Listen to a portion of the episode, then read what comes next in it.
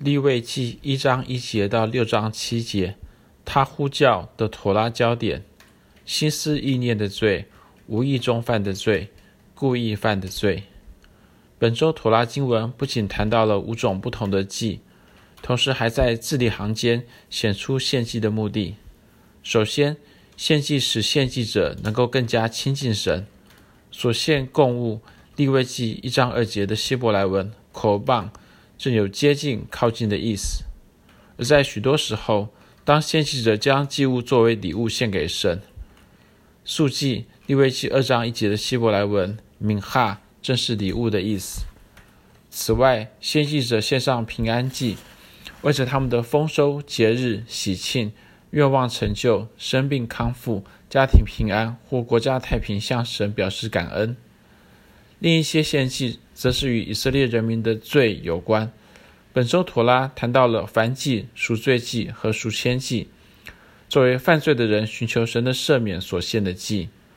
妥拉针对献祭的不同原因的阐述，加上后代拉比的进一步解释，为我们提供了罪的独特定义。燔祭是妥拉中所提到的第一个祭。尽管妥拉写道，他要按手在燔祭牲的头上，燔祭便蒙悦纳，为他赎罪。利未记一章四节。但是妥拉本身并没有明说献燔祭是为了赎怎样的罪。主后第二世纪的拉比 Simon ben y o h a i 教导说，燔祭是人为了心中罪恶的思想和犯罪的意图所献的祭，尽管人并没有行出来。出自利未记大注释书 Leviticus Rabbah 七章三节，Nachmanides 对此表示表示赞同，他并解释说，人心中有各种各样的邪情私欲是很自然的。我们想着欺骗我们的邻舍，歪曲真理以满足我们自私的目的，将不属于我们的东西占为己有，以及淫乱等等。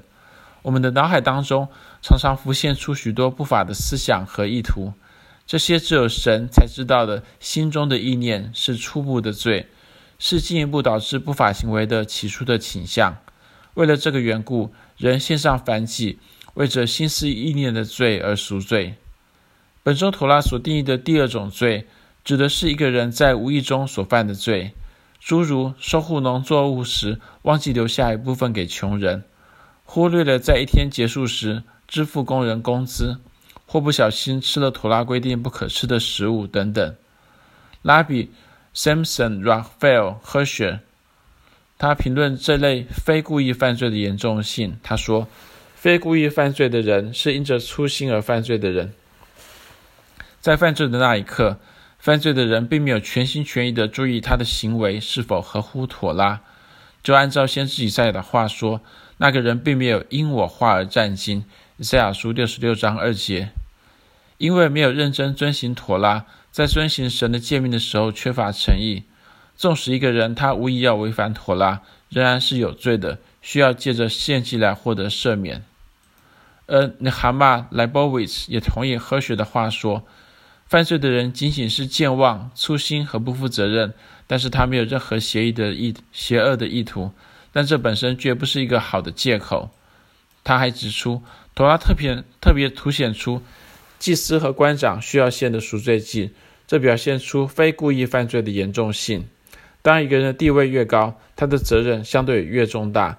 每一次的疏忽大意，每一次失误，每一次轻率，每一次错误，都会使人越越来越倾向于故意犯罪。换句话说，任何违背妥拉的行为，就算是无心之过或是意外之举，都仍然有严重的后果。我们不能够粉饰太平或轻描淡写。就好像他们对他人没有影响一样。犹太传统不允许一个人逃避他们行为的责任。妥拉吩咐那些无意中犯罪的人要献上赎罪祭来赎罪。妥拉除了界定心思意念的罪和无意中犯的罪以外，还定规了其他的不法行为，包括了诸如拒绝做见证、不遵守誓言、不公平交易、偷窃、抢夺或欺压邻舍等等故意犯的罪。所有这些都被视为严重的违反了妥拉，需要献上赎愆祭来赎罪，并且对于这样的不法行为，单单献赎愆祭是远远不够的。妥拉明确定规说，犯罪的人就要如数归还，另外加上五分之一，利未记六章五节，以便让受害者能够得着充分的补偿。犹太传统并且坚持，人必须先做出补偿，然后才献赎愆祭，而所献的祭才能够蒙神悦纳。